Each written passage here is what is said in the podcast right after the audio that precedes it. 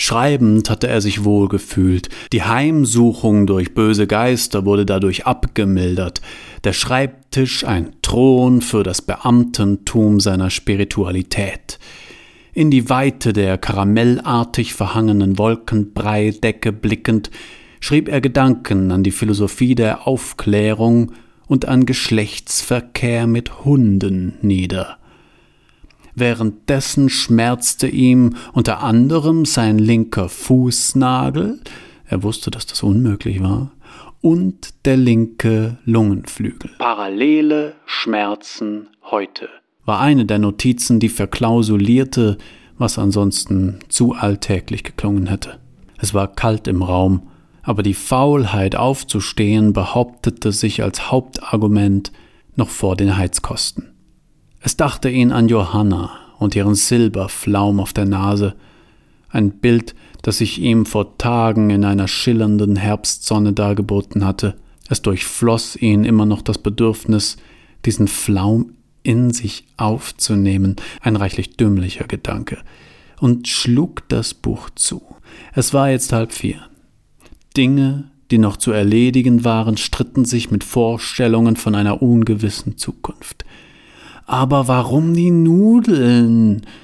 Ein Tonfragment von vorgestern, das aus der Episode Essen gehen mit Kollegen stammte, was bedeutet mit Iris und Johanna. Iris hatte sich über seine Menüwahl erbost, und ihm war nichts anderes eingefallen, als nachzugeben und mit den Zähnen zu knirschen weil er nicht wusste, was man ansonsten hätte tun können, außer Zähne knirschen, obwohl Zähne knirschen etwas ist, das Menschen nicht wirklich tun, sondern nur davon reden, es zu tun oder getan zu haben. Er erhob sich doch und ging ins Bad, um Wasser zu lassen. Die Schüssel hatte einen Sprung, durch den Schmutzwasser auf die blauen Kacheln tropfte. Den Spülkasten betätigte man mit einer Kordel, was Franz gefiel, was ihn aber auch abschreckte, weil die Kordel offensichtlich immer von ungewaschenen Händen betätigt wurde.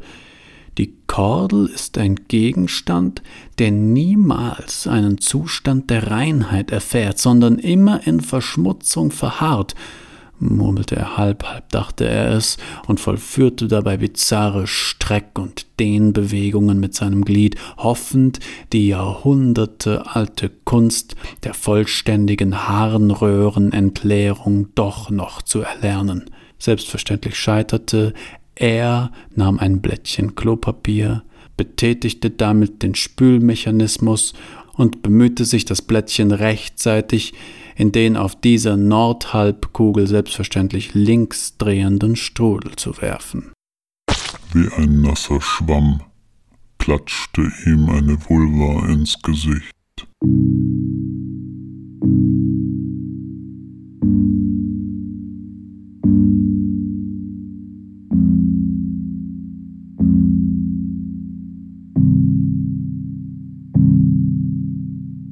Fünfte Aventüre Die Nacht, in welcher Bruno und Johanna miteinander schlafen. In welcher Bruno und Johanna tatsächlich aber nicht miteinander schlafen. In welcher Franz denkt, dass sie miteinander schlafen, was ihn ziemlich fertig macht. Wie ein nasser Schwamm klatschte ihr ein Penis ins Gesicht.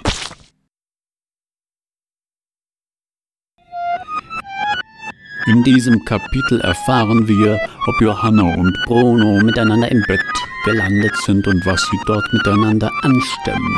Was ist wirklich geschehen? Was ist nicht geschehen? Kann die Unternehmung weitergehen oder besser, kann sie überhaupt beginnen? Ist alles verloren? Strategien zur Erlangung und Aufrechterhaltung eines gesunden Weltverhältnisses. Nummer 7. Abzählen. 1. Mein Schweißfuß. 2. Der Rückenschmerz. 3. Das modrige Hotelzimmer. Man zählt Eindrücke innen und außen ab und fängt wieder bei 1 an, wenn man abschweift. 1. Mein Schweißfuß. 2. Die Interferenzmuster der Rollläden. 3 der billige Plastiktelefontisch. 4. Fickgeräusche, Fickgeräusche. Eins, meine ziepende rechte Wange. Zwei, mein zitternder Magen. Drei, das modrige F Vier. Eins, ein schabender Gedanke an Iris. Zwei, Fickgeräusche vom Nachbarzimmer. Ganz deutlich sind das Fickgeräusche. Ich weiß das doch. Was soll es denn sonst? Eins, Erinnerung an Johanna im Club. Zwei, der blöde, schleimige Typ, so ein Idiot. Ich hasse, ich hasse ihn, ich verachte ihn. Ach, scheiße, schon wieder abgeschweift. Eins, Fickgeräusche im Nachbarzimmer. Zwei, hinhören. Drei, die Rhythmik. Vier, die weich dumpfe Klangqualität. Fünf, vielleicht Eibe. Sechs, sechs, sieben, nicht die Zahlen selber zählen, weil dann verzettelt man sich zu leicht. Man müsste sich das Verzetteln aufbrechen, indem man eins, Moder, zwei, Schweißfüße, drei, ich drehe mich im Kreis, vier, die Einrichtung, fünf, vergilbte Vorhänge, sechs, schläft Johanna etwa im Nachbarzimmer mit diesem Typen, acht, wie sie aufeinander liegen, neun, scheiße, ich habe die sieben vergessen, eins, Johanna nackt auf. Zwei, ich weiß, wie er heißt, aber ich gestehe ihm keinen Namen zu, weil. Äh, ja. Eins, Schweißfüße. Zwei, meine ziepende Wange. Drei, mein schwärzender Rücken. Vier, die werden schneller da drüben. Fünf, und wenn es jetzt wirklich Johanna ist, sechs, würde ich das überleben. Sieben, ein an die inneren Organe schabendes Gefühl der Ohnmacht. Acht, ein an die inneren Organe schabendes. Neun, wegdenken. Ich muss wegdenken sonst. Oder ich sollte das Zimmer verlassen. Aber was wenn? Und ich habe keine und ich fühle mich nicht dazu in der Lage. Und eins. Jetzt stöhnt die Frau da drüben. Zwei. Menschen klingen beim Orgasmus austauschbar. Drei. Ist das Johanna? Vier. Ich muss wissen, ob das Johanna ist, sonst drehe ich der Schlüssel im Schloss. Ach, Iris.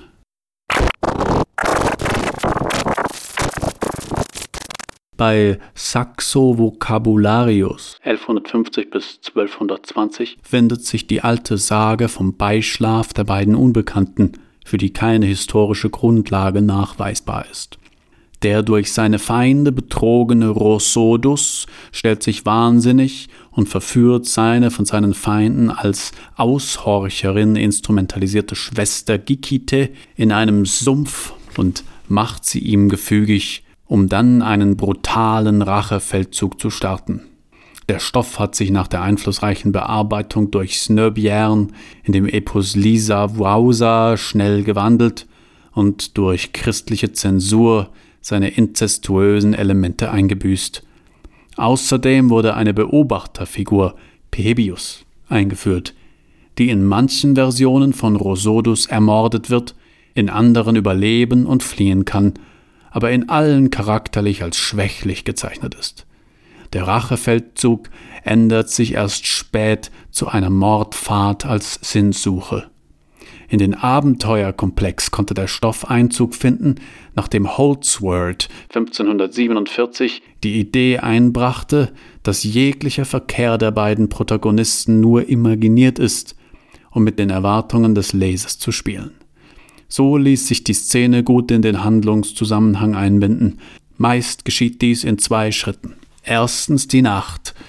Bruno Rosot schläft statt mit Johanna Giki mit einer Prostituierten, was er und der Leser erst im Nachhinein realisiert. Johanna Giki schläft statt mit Bruno Rosot mit einem Prostituierten, was sie und der Leser erst im Nachhinein realisieren. Franz, Peheb-Beobachter, hat statt mit Iris Sex mit seiner Hand. Sex-Szenen-Parodie im Stile moderner Komödien. Diverse Drogenrausch-Versionen. Bruno als Überficker. Fast immer enden diese modernen Versionen mit der Realisation, dass es sich nicht um die angenommene Person handelt. Zweitens der Morgen danach. Aufwachen mit Kater, Aufwachen in Paralyse. Kaufwachen kin Prater. Mauf, paff, paff, pecken, taft, nabala Blüse. Rauf, nauf, kan toppawas Hüse.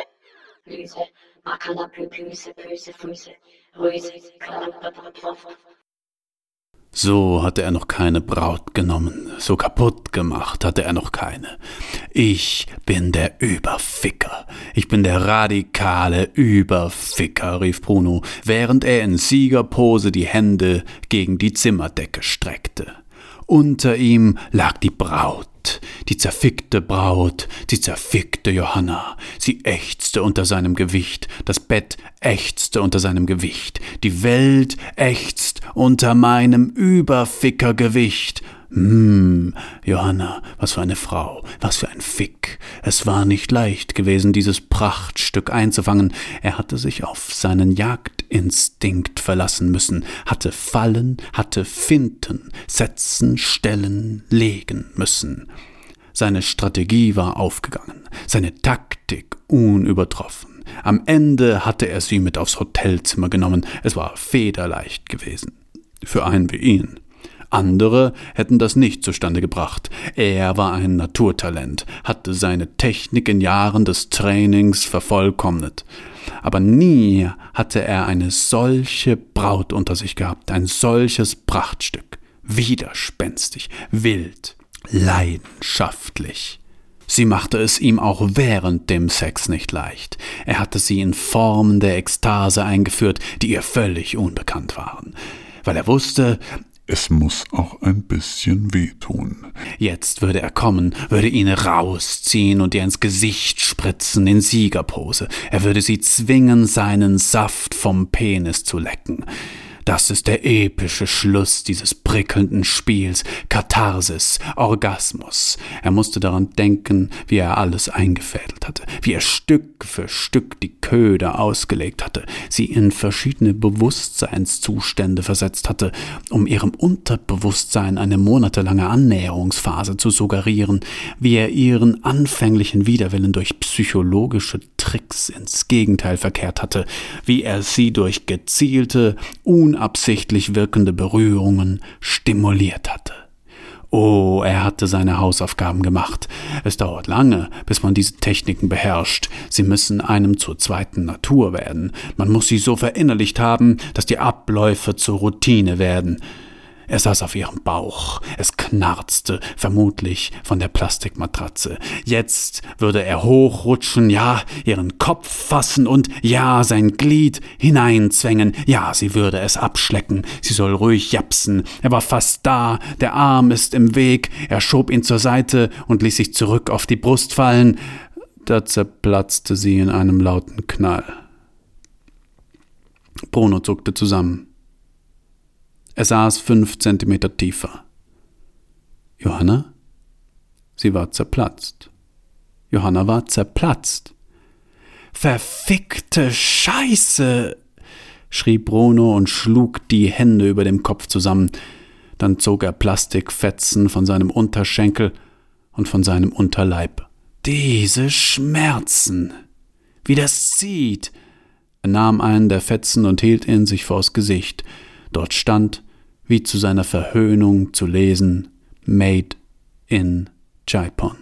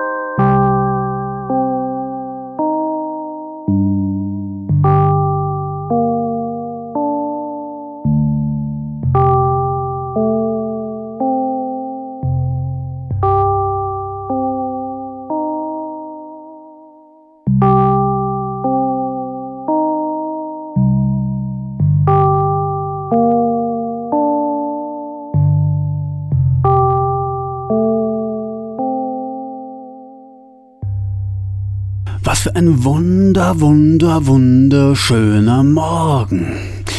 Der Smog schlockt durch die halb geöffneten Fenster, das Sonnenlicht bricht sich Kristallen darin. Johanna kommt zu Bewusstsein und ihr entfährt erstmal unwillkürlich ein Rülpser, der ihr durch sein inwendiges Donnern die Lausigkeit ihrer körperlichen Verfassung zu Bewusstsein bringt. Aus diversen Körperteilen melden Rezeptoren vor allem Hallo Johanna, hier ist etwas ganz und gar nicht in Ordnung. Sie kann sich kaum willentlich bewegen, das übernimmt ihr Körper für sie, indem er stoßweise in heftiges Zittern verfällt. Was um Himmels willen ist gestern Nacht passiert? Wo war ich? Die klaffende Nichtexistenz von Erinnerungen wird von Erinnerungen an Banalitäten umrahmt. Die Trinkhalle, die Bahnfahrten, eine Episode aus dem vergangenen Jahr und dann der Geruch dieses Zimmers, so Gott, wie das hier stinkt. Ist es ungesund, sowas zu riechen? Der Geruch ist undefinierbar. Immer wenn man versucht herauszufinden, worin er besteht, wird er so heftig, dass man sich schnell auf was anderes konzentrieren muss. Dann löst ein heftiger Ekel einen erneuten Zitteranfall aus. Johanna fragt sich, wo sie sich befindet. Das ist kein Hotelzimmer. Nichts hier kommt ihr bekannt vor. Also von vorne. Ich liege auf einer karierten Decke. Darunter ist es hart, vermutlich Beton. Was lässt sich auf der Decke erkennen?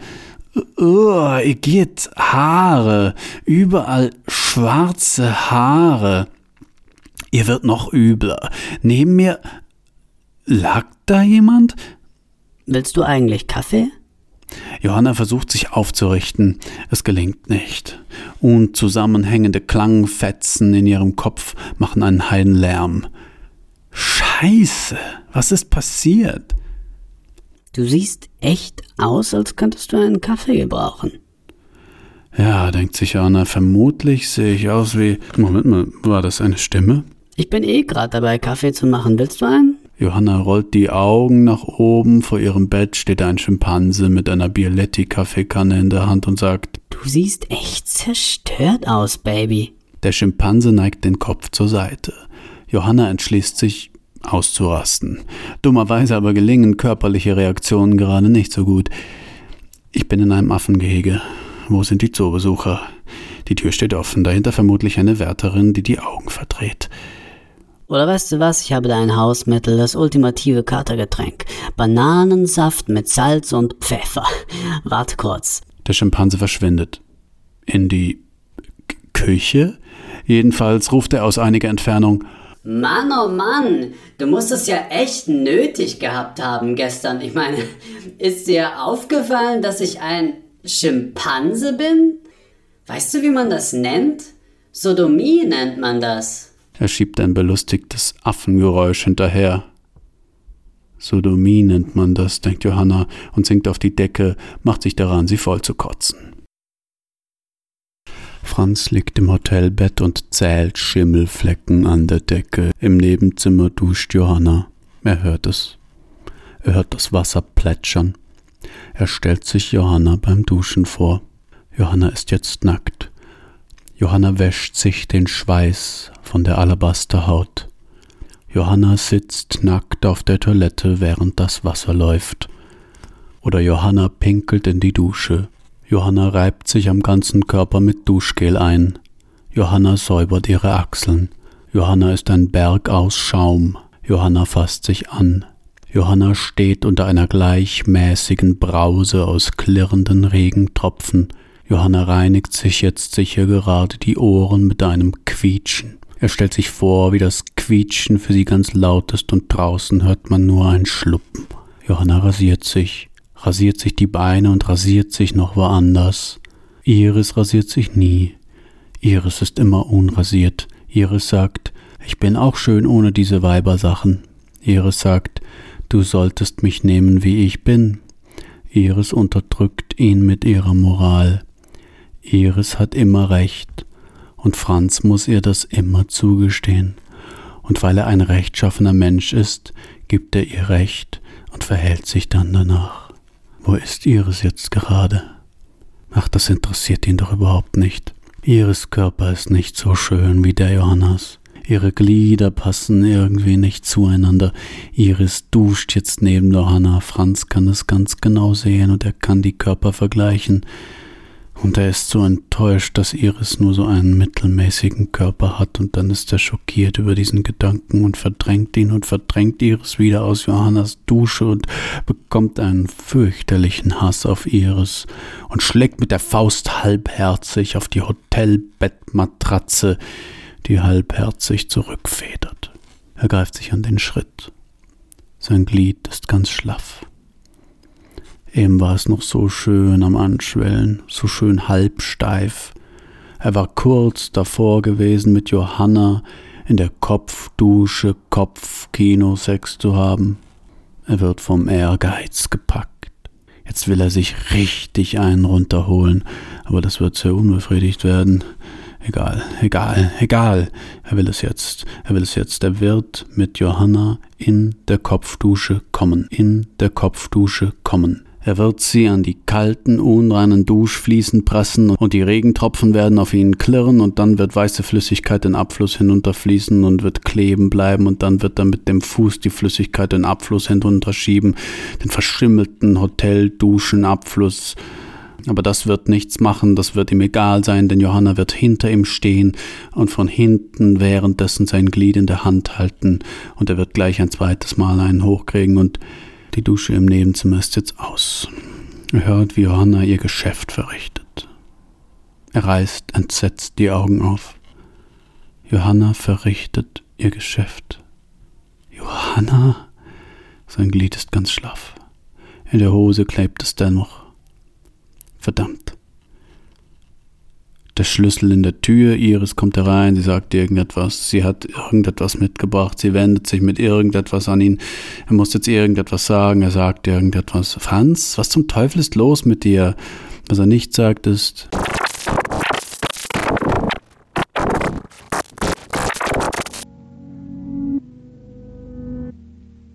Symbolsonate 5 Schuhe ist Ort der angestammten Sexualität.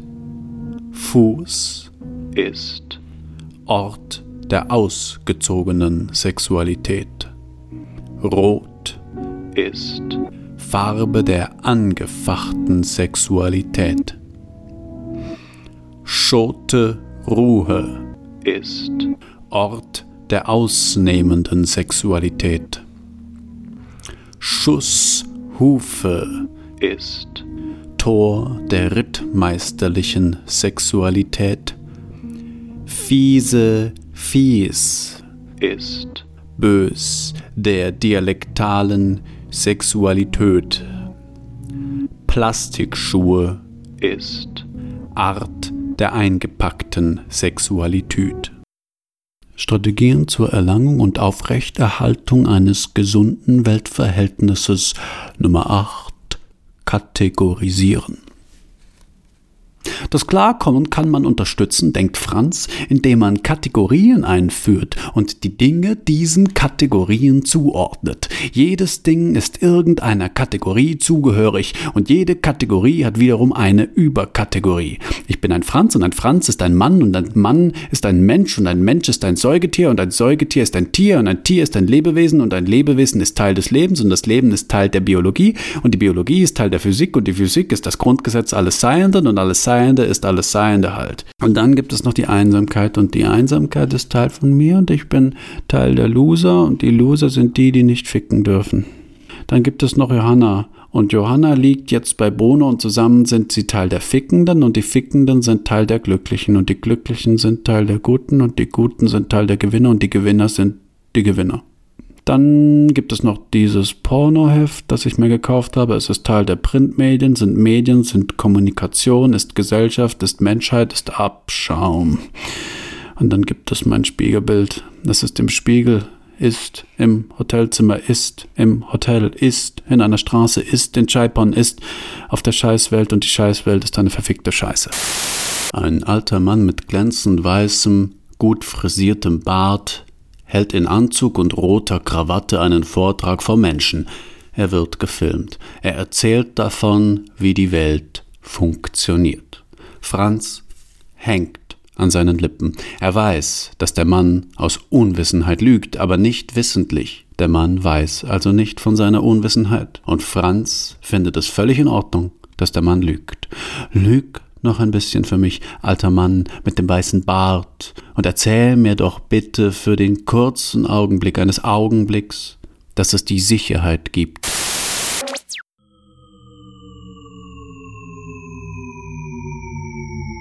Die Frage war nun, wie Bruno seinen großen Johanna schieben konnte. Sie waren nämlich viel zu. Es dachte ihn, wie kann man so eng sein? Da muss ich mir wohl Platz schaffen. Also spuckte er sich auf den Finger und streckte den in den Anus rein.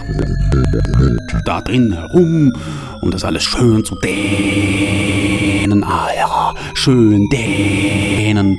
Dann nahm er gleich noch die andere Hand und zog die Röste so auseinander. Diese wehrte sich zunächst, gab nicht nach, doch schließlich, als er nur genug Kraft aufgewendet hatte, ging das Ding auf und wurde zunächst so groß wie ein Fußball, dann wie eine ganze Tür. Der After klaffte weit, weit auseinander und er öffnete den Blick auf eine tiefe, tiefe Schwärze. Jetzt hatte er die kleine fort. Er würde in sie eindringen, in sie hineingehen, sie durchdringen. Er nahm seinen Gierzweiten wie einen Steuerknüppel in die Hand und zog ihn ein wenig nach hinten, wodurch er Fahrt aufnahm, immer mehr beschleunigte, bis er schließlich in die Dunkelheit hin. Er hatte es geschafft. Er hatte Johanna. Er war ein Gewinner, ein Durchdringer. Die Fahrt beginnt. Es geht los. Er ist im kaltblaue, blinkende Lichter auf der linken, Warnsignale, Kontraktionen. Auf der rechten im Muskelgewebe ein Leuchtschild mit der Aufschrift Im Kanal ist Ani. Willkommen. Ich bin drin. Ich kann es noch gar nicht glauben. Das ist der Pecten Analis. Hier fühle ich mich wohl. Hier mache ich Urlaub vom Alltag. Das ist mein Ding. Er flog vor Freude einen Looping. Er war ja nackt und flog mit Hilfe seines Steuerknüppelpenis. Und jetzt machte er einen Looping, und zwar einen astreinen. Dies ist der Analkanal, zeigte das Navigationsgerät. Kleine zackenförmige Ausziehungen, die Analpapillen, deuten darauf hin, dass wir die Linea dentata passieren. Immer tiefer, denkt sich Bruno, immer tiefer hinein in die Gute. So werde ich ein Teil von ihr. Ich will in die Dinge. Ich will in Johanna hinein. Ich will verstehen. Analysieren, die Analkrypte. Es geht im Leben darum, zu den Dingen zu gelangen. Und wenn man bei den Dingen ist, was dann? Dann muss man in die Dinge gelangen, so tief hinein wie möglich. Man muss ihnen auf den Grund gehen. Wenn man nicht von oben reinkommt, dann muss man ihnen eben in den Arsch kriechen.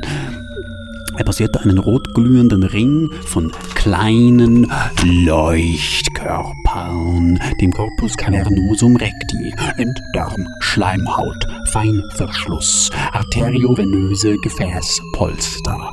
Das schwache Licht beleuchtete einen weiten Raum, die Ampulla recti.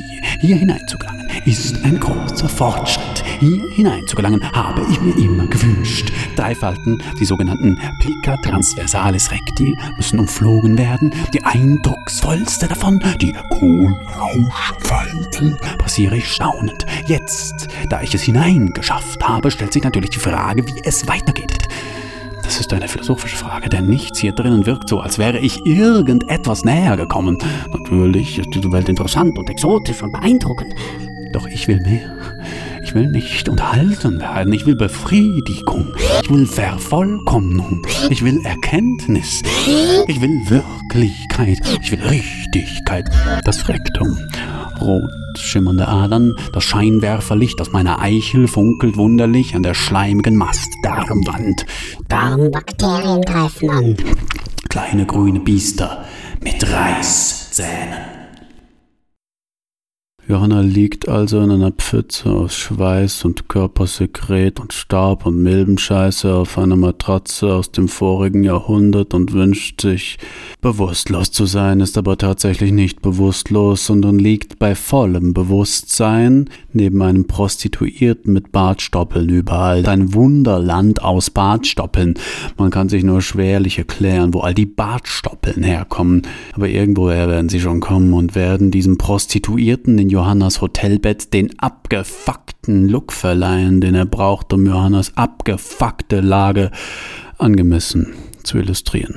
Johanna kann sich irgendwie nicht richtig bewegen, also gar nicht. Und das liegt daran, dass sie sich in einer sogenannten Schlafparalyse befindet, einem Zustand, in dem man bereits wach ist, aber der Körper schläft noch und man müsste es also eher Wachparalyse nennen. Vielleicht heißt es auch so, aber das juckt Johanna jetzt nicht, denn es juckt sie etwas ganz tierisch an der linken Arschbacke und da sie paralysiert ist, ist sie in diesem Augenblick leider völlig außerstande, sich zu kratzen, was gelinde gesagt eine richtig große Scheiße ist. Speaking of which, da liegt Scheiße im Eck, ja. Da ist tatsächlich Scheiße dort im Zimmer des Ecks. Scheiße, die Johanna gestern Abend, als sie sich diesen Typen gekauft hat, nicht bemerkt hat und die jetzt in ihrem Zimmer in einem Eck herumliegt. Man muss sich das einmal vorstellen. Und Johannas seelischen Zustand treffender noch beschreibt als der abgefuckte Look des Prostituierten, der jetzt aufwacht und sich aufrichtet ein Geräusch von sich gibt, das an dieser Stelle nun wirklich nicht näher beschrieben werden sollte, und sich dann eine vergilbte Jeans anzieht. Johanna beobachtet, sie selbst ist ja immer noch paralysiert, wie er verstohlenen Blickes sicher geht, dass sie immer noch schläft, und dann ihre Sachen durchwühlt, wo er auch just ihren Geldbeutel findet und sich just mit diesem, ohne dass Johanna etwas dagegen tun oder sich über die Verwendung des erstaunlich antiquiert klingenden Wortes just echauffieren könnte, aus dem Zimmer entfernt. Drunten hört sie ihn noch auf Japonesisch ein Taxi rufen und sich von diesem davon chauffieren lassen, bevor ihr Körper schließlich aufwacht und sie auf die Matratze kotzt.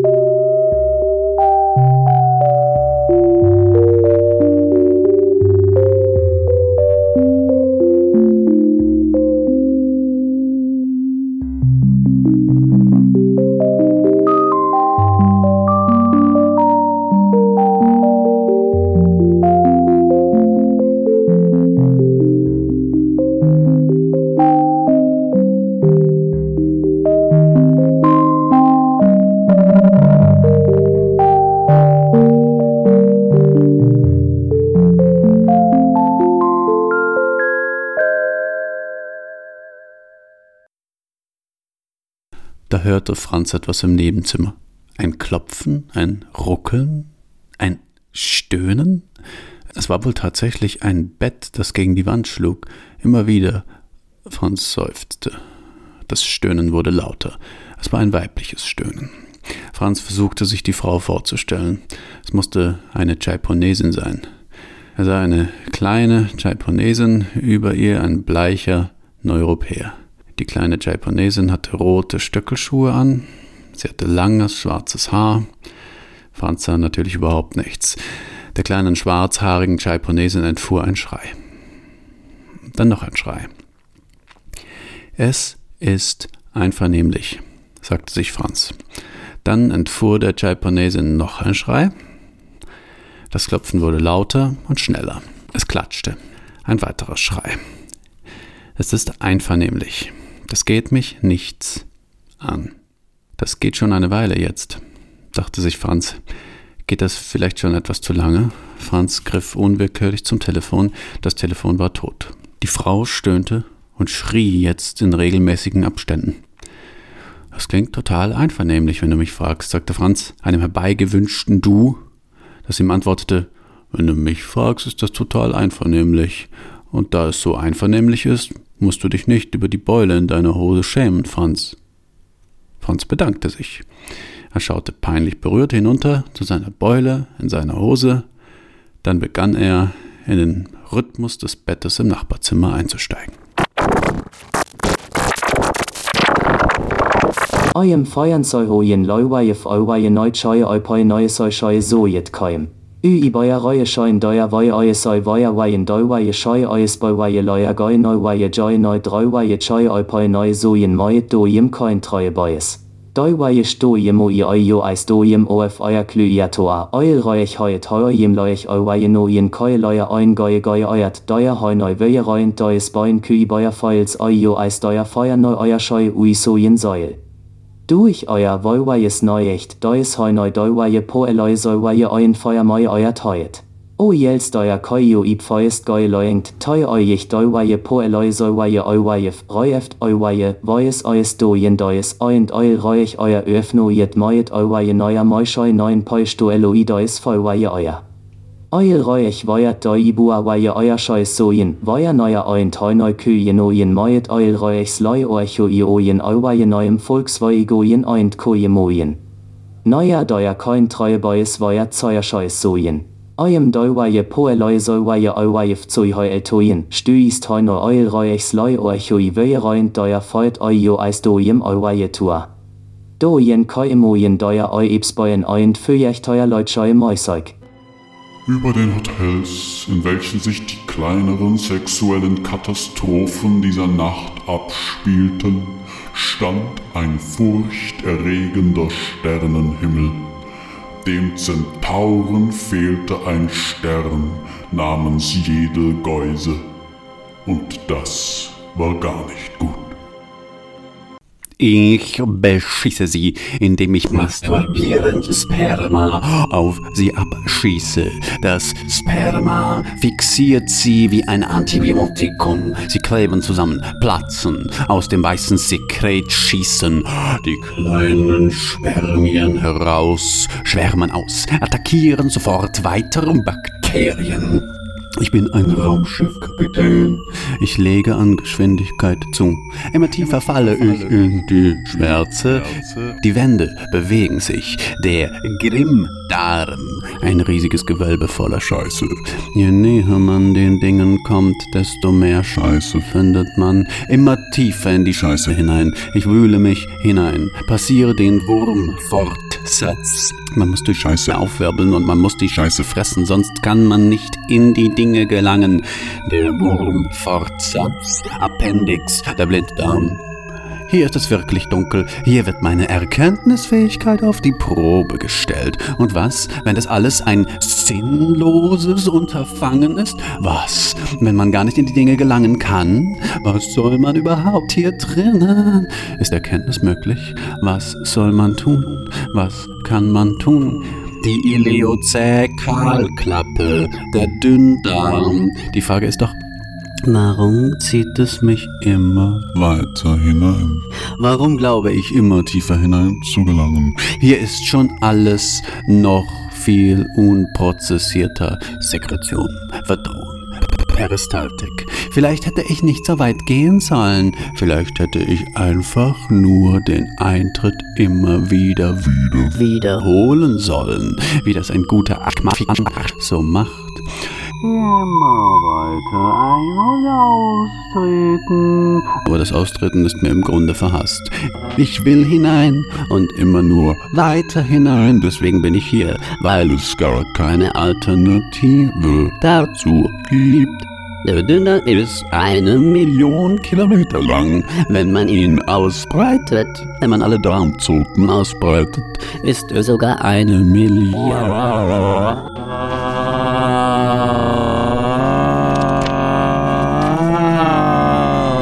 Kilometer lang. Dieser Teil ist der Schlimmste. Es ist die Langeweile. Es ist das ewige Reisen in der Dunkelheit. Ich bin ja schon seit einer Billion Jahren hier drin in Johannas und irgendwie kriege ich hier so wenig von Johanna mit. Das kann doch nicht Johanna sein. Das kann doch nicht sein. Ich wollte sie doch verstehen, analysieren. Und jetzt hoffe ich nur noch auf ein Licht, am Ende, des, Tunnels. Auf den Zwölffingerdarm, auf das Ende dieser Reise. Ich weiß nicht mehr, wohin sie hinführen soll. Ins Herz, Flexura duodenojuna, Flexura duodenojinalis. Zwölffingerdarm, Leerdarm, Biegung. Er ist schnell passiert. Zwölf Finger lang, zwölf Finger lang bereite ich mich auf die giftige Magens, Mageugens vor. Dann ging er auf die Toilette, weil er den ganzen Tag über einen starken Stuhldrang verspürt hatte, aber er musste dann nur ausgiebig furzen.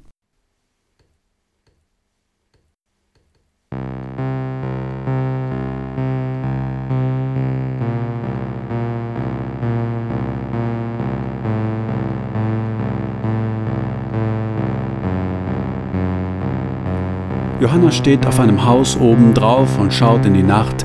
Die Nacht ist eine Schachtel voll mit klebrig kaltem Zuckerwerk und Johanna springt hinein und küsst die Schokolade darin und reibt sich damit ein und wirft die Bonbons in die Luft. Dort oben aber ist der Hunger und der Hunger fasst sie an und lässt sie nicht, hält sie fest, kaut auf ihr rum und spuckt sie dann wieder aus, triefend vor Sorge und Schleim und direkt in Johannas Mund, der an den Winkeln Risse hat, weil der Schwanz der Nacht ein viel zu fetter war und sie sich beim Blasen übernommen hat, sodass sie jetzt mit Mittel- und Ringfinger auf der Eichel reibt und sich von dort ein bisschen Sperma nimmt und es auf ihren Mundwinkeln verteilt, um den Schmerz zu lindern. Die junge Frau steht auf einem Haus oben drauf und fällt dann herab, weil ihre Stiefel auf der Taubenscheiße ausrutschen. Sie fällt und stößt sich den Kopf an einem Wasserspeier und dreht sich die Arme von sich streckend wie ein Seestern immer schneller und wird so zu einer Art Boomerang oder Helikopter und hebt kurz vor dem Aufprall wieder ab und schnellt davon in den Nachthimmel. Zurück bleibt auf dem Gehsteig die zermatschte Fassung von ihr, deren Muskelgewebe sich in die Rillen der Pflastersteine pressen. Johanna steht auf einer Wolke obendrauf und trinkt den Wind. Die Sternennacht schiebt sie sich trotz ordentlicher Lichtverschmutzung in den hungrigen Rachen.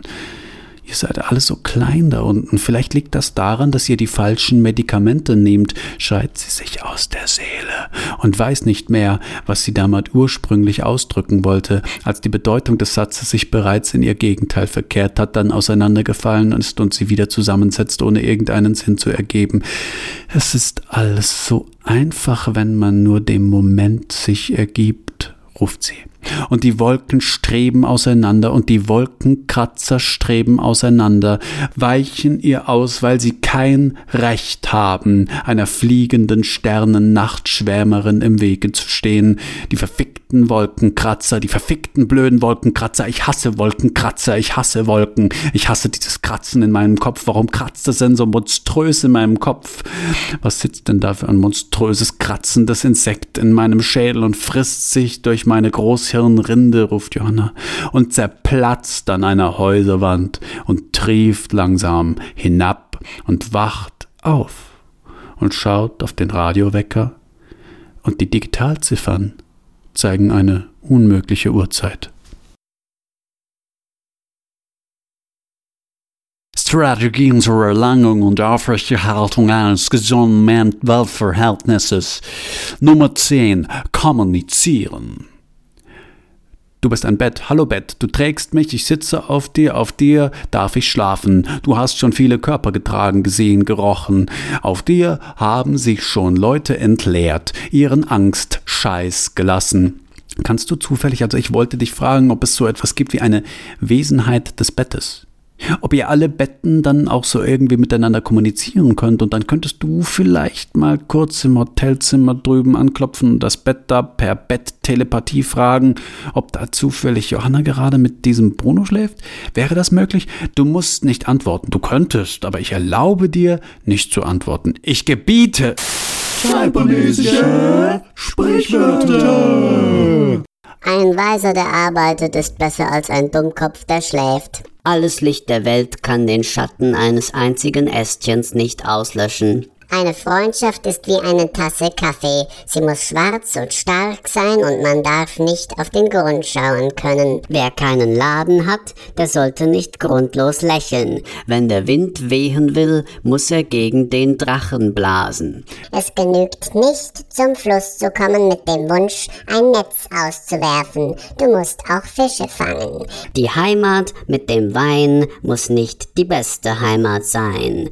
Nur mit den eigenen Augen kann man die Fehler der anderen gut sehen. Alle Professoren der Welt können einen Käfer zertreten, aber kein dummer Junge kann einen herstellen. Die offenste Tür ist eine, die man nicht verschließen kann. Es gibt Menschen, die das Wasser trüben und solche, die nur Fische fangen. Wir werden nackt, nass und hungrig geboren und danach werden wir immer nackter, nasser und hungriger. Vertreibe nicht die Fliege von des Freundes Beil mit deiner Stirne. Tu Böses, dein Nachbar erfährt es nie. Tu Gutes, man weiß es auf hundert Meilen. Der Tod des Sinns besteht in der Vorbereitung auf das Leben. Was für ein Müll heutzutage im Fernsehen kommt, dachte Franz und schaltete den Fernseher aus. Früher hat es das nicht gegeben. Das Traumbild einer Japanesin, der eine Fischflosse aus dem Mund schaut. Er war jetzt Ende 20 und jetzt schon begann er sein Alter zu spüren. Was? Jetzt schon? Geheimratsecken, meine Haut, meine nachlassende Libido, meine nachlassende Trinkfestigkeit, dass ich feinere Unterhemden trage, weil mir kalt ist, chronische Leiden sammeln sich, Schleim, Jucken überall und so weiter, die Augen werden schlechter, Rückenschmerzen den ganzen Tag, meine Stimme lässt nach, meine Ohren klingeln, ich werde weiß unter dem Haaransatz, meine Stimmbänder brennen, meine Ohren piepsen. Seine rechte Hosentasche phantomklingelte nur.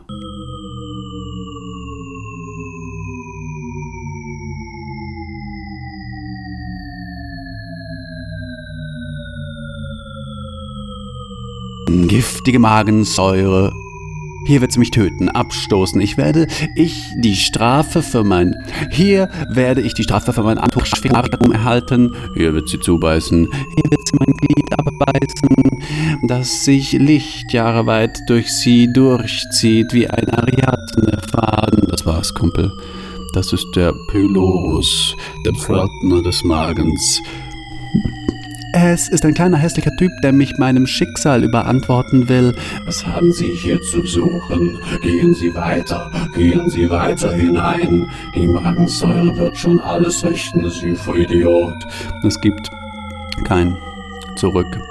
Wir saugen Sie hinein in die Dinge, dann werden Sie schon sehen, was Sie davon haben. Sie Schicker Treten Sie ein, los. Ätzende Magensäure schießt um mich. Unverdautes, fast verdautes, angedautes, alles umfängt mich. Das ist der Tod. Das ist das Ende. Das ist die Strafe für meine Sünden. Ich hätte nicht so weit gehen dürfen. Die Magenteufel sitzen an den Wänden. Ich tauche auf, schwimme an der Oberfläche des grün-galligen Saftes. Die Magenteufel sitzen an den Wänden. Ich tauche auf, schwimme an der Oberfläche des grüngalligen Saftes. Die Magenteufel spießen nach mir mit ihren Dreizacken. Ich soll verdaut werden und mich auflösen. Kein unangenehmer Gedanke, doch alles beginnt zu rumoren. Es schüttelt sich. Die Dämpfe werden beißender. Die See wird unruhiger. Meine Haut dampft von der Säure. Ich gehe unter einen Strudel und dann saugt mich die Speiseröhre an und zieht mich nach oben. Ich falle nach oben. Die Speise rühre, grüne Fluten umfassen mich, ich kotze mich selber aus, ich liebe, liege vor mir, ich habe mich selber gefickt. Wo ist Johanna? Ich hatte doch Johanna. Johanna ist verschwunden. Mono verstand gar nichts mehr. Kotzebrocken auf sich selber. Er selber auf sich, in sich, um sich, unter sich, er selber überall. Das nenne ich Selbsterkenntnis, das nenne ich Fantasie. Ich, ich habe mich, mich selber ge...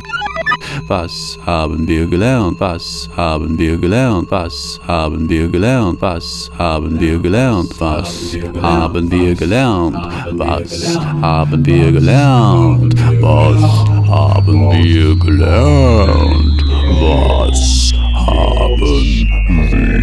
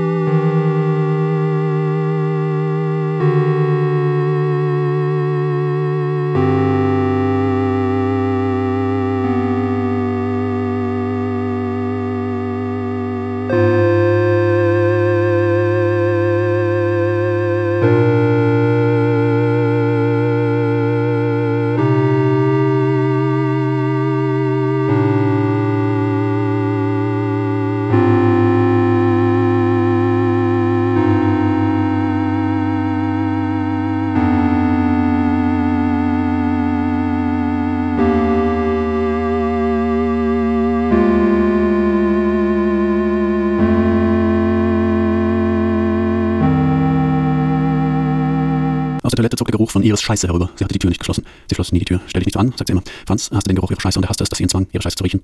Das Einzige, was er noch mehr hasste, war, dass er vermutete, sich heimlich in die Toilette schlich, nachdem er geschissen hatte, um seine Scheiße zu riechen. Wie abartig ist das, dachte Franz. Und wie abartig, dass sie mir vorhält, dass ich ihre Scheiße nicht riechen will. Die Andrew und Cassidy Show.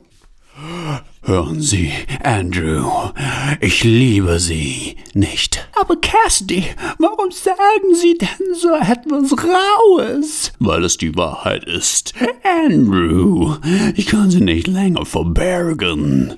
Aber Cassidy, bitte halten Sie doch an sich. Ich kann das. Nein, Andrew, es geht nicht mehr. Es muss doch raus. Und es ist die Wahrheit. Aber Cassidy, wie viel Uhr ist es denn? Andrew, bitte quälen Sie mich nicht so. Bitte schauen Sie auf Ihre eigene Armbanduhr. Es ist eine Schweizer Multifunktionspräzisionsuhr mit Chronometer und Schaltjahresanzeige. Aber Cassidy, woher wissen Sie das denn? Ich bitte Sie, Andrew, tun Sie mir das nicht an. Man sieht das sofort an den goldenen Rädchen an der Seite und den chromveredelten Schlapperdings. Aber Cassidy, Warum tragen Sie denn nicht auch so eine wundervolle Uhr, um sich selbst die Uhrzeit ansagen zu können wie eine Herrin über die Zeit? Weil ich zu arm bin für eine solche Armbanduhr, Andrew. Bitte bringen Sie mich nicht in Verlegenheit. Aber Cassidy, ich will Sie doch nicht in Verlegenheit bringen. Ich bitte Sie, Andrew, es könnte uns jemand hören. Aber Cassidy, das ist mir mittlerweile egal. Mit Ihnen ist mir alles egal. Aber Cassidy, was soll das etwas heißen? Ich bin Ihnen egal. Aber Cassidy, nein, das soll es nicht. Aber Andrew, was soll es denn dann heißen? Aber Cassidy, verstehen Sie das denn nicht? Nein, Andrew, ich verstehe es nicht. Ich bin so fürchterlich verwirrt. Aber Cassidy, das ist doch ganz klar. Es bedeutet, dass mir die ganze Welt egal ist, nur Sie nicht. Nur Sie liebe ich. Hören Sie, Andrew, ich liebe Sie nicht. Aber Cassidy, ich liebe Sie auch nicht. Aber Andrew, das ist ja wundervoll. Aber Cassidy, wir... Was für ein Müll heutzutage im Fernsehen kommt, dachte Franz und schaltete den Fernseher aus. Früher hat es das nicht gegeben. Strategien zur Erlangung und Aufrechterhaltung eines gesunden Weltverhältnisses Nummer 9. Gutieren. Die Dinge gutieren, alle Dinge gutieren, einfach alles gut finden. Das wär's doch. Man soll, das habe ich mal gehört, den Dingen Ja zurufen. Einfach allem Ja zurufen. Das führt dann dazu, dass man alles mag, dass man offener wird, dass man die Möglichkeiten der Dinge respektieren lernt. Ja, Hotelbett. Ja, Koffer. Ja, benutztes Kondom in der Ecke. Ja schabende Gefühle der Einsamkeit. Ja, es funktioniert. Ja, ja, ja, Selbsthass. Ja, Bumsgeräusche aus dem Nebenzimmer. Ja, Blue Channel. Ja, kalter Rauch. Ja, Schweißgeruch. Ja, Fingerzittern. Ja, Spiegelbild. Ja, Schwindelgefühl. Ja, ja.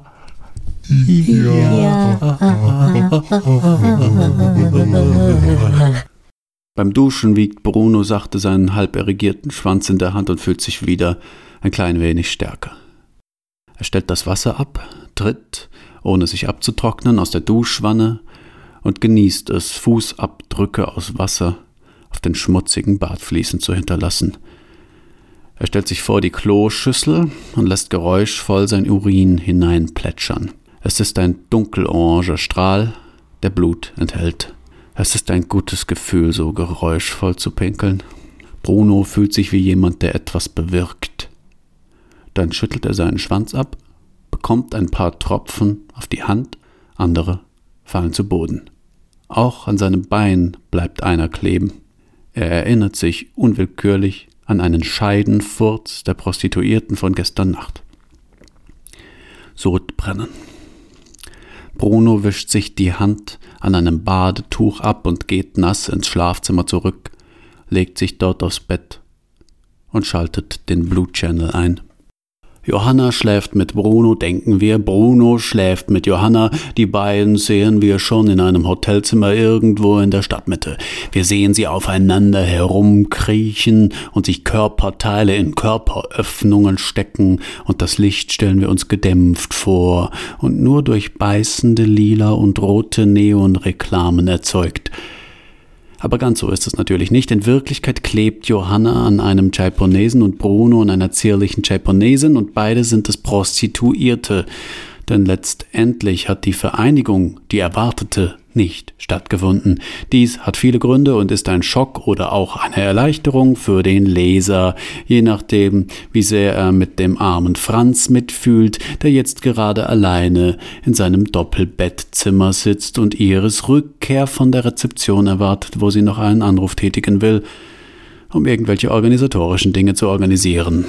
Unser Franz unser armer Franz. Ärmlich sitzt er da und beißt in eine Puffreiswaffel und kann den Geruch nicht leiden, denn diese Puss Puffreiswaffeln verströmen und er kann auch den Geschmack dieser Puffreiswaffeln nicht leiden, und er kann auch den Geruch nicht leiden, den diese Puffreiswaffeln verströmen, und er kann auch den Geschmack dieser Puffreiswaffeln nicht leiden, und er stellt sich Johanna vor, wie sie jetzt eng umschlungen mit Bruno daliegt, irgendwo in einem Hotelzimmer mit gedämpfter Neonlichtreklamebeleuchtung, und wie der ihr gewisse Körperteile in gewisse Körperöffnungen hinein. Und das macht Franz rasend. Er schleudert seine Puffreiswaffel an die Wand und wirft sich achtlos auf das Hotelbett, das ihm sogleich eine extrem garstige Stahlfeder in den Rücken bohrt.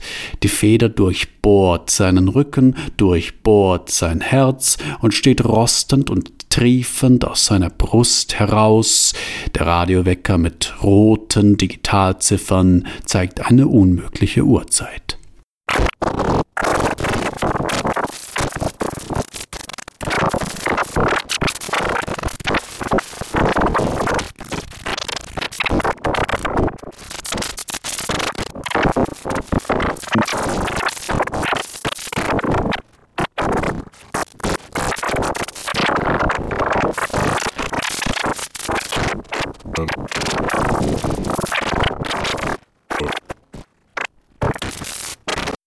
Beim Duschen fährt sich Johanna sachte durch die Schamlippen. Sie sind wund. Sie stellt das Wasser ab, nimmt ein frisches Handtuch von der Duschstange und beginnt noch in der Dusche sich abzutrocknen. Dann nimmt sie ein weiteres Handtuch und wirft es vor der Dusche auf den Boden, um nicht mit nackten Füßen auf dem schmutzigen Boden stehen zu müssen. Sie genießt es, auf einem frischen Handtuch zu stehen. Sie reißt sich Klopapier in Zweiergruppen ab und legt es auf die Brille. Dann setzt sie sich und pinkelt. Als sie einen Tropfen von unten gegen die Schenkel spritzt, erfasst sie ein leichter Ekel. Es ist ihr viel zu laut. Gerne wäre sie in der Lage, leiser pinkeln zu können. Als sie aufsteht, klebt ein Pärchen Klopapierblätter an ihrem Oberschenkel. Sie fasst ihn an der Oberseite und wirft ihn, ohne hineinzuschauen, in die Kloschüssel. Dann drückt sie die Spülung und geht schnell einen Schritt zurück, um keinen Tropfen abzubekommen. Sie erinnert sich unwillkürlich an einen Furz des Prostituierten von gestern Nacht. Migräne. Johanna zieht sich auf dem Handtuch stehend Socken und Unterwäsche an und geht ins Schlafzimmer zurück, holt eine Tafel zartbitter Schokolade aus der Reisetasche und isst sie am Stück.